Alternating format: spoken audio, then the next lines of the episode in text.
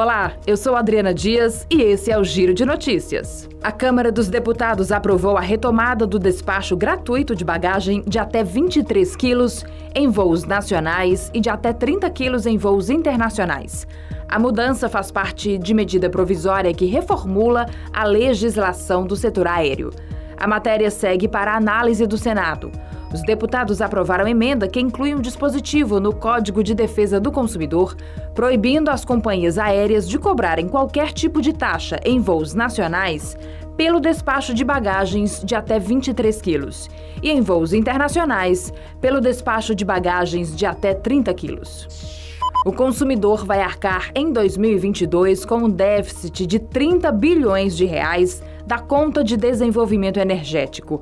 A estimativa foi aprovada pela diretoria da Agência Nacional de Energia Elétrica, ANEEL, e pode resultar em impacto médio de 3,39% na conta de luz dos consumidores de todo o país.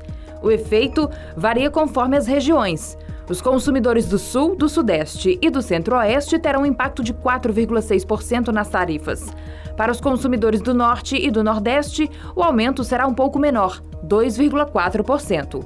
O resultado negativo de 2022 será 54% maior que o de 2021.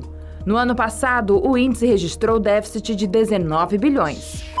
O projeto Academia Enem 2022, o curso preparatório para o Exame Nacional do Ensino Médio da Prefeitura de Fortaleza, está com inscrições abertas até a próxima terça-feira, 3 de maio. A nova edição do programa conta com parceria com a Descomplica, plataforma online de educação.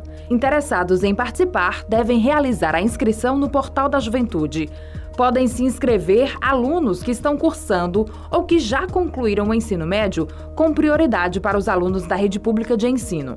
Depois da inscrição no Portal da Juventude, os integrantes receberão e-mail de confirmação com link exclusivo de acesso à plataforma Descomplica. Esse foi o Giro de Notícias com a produção de Tiago Lima e a sonoplastia de Edinho Soares.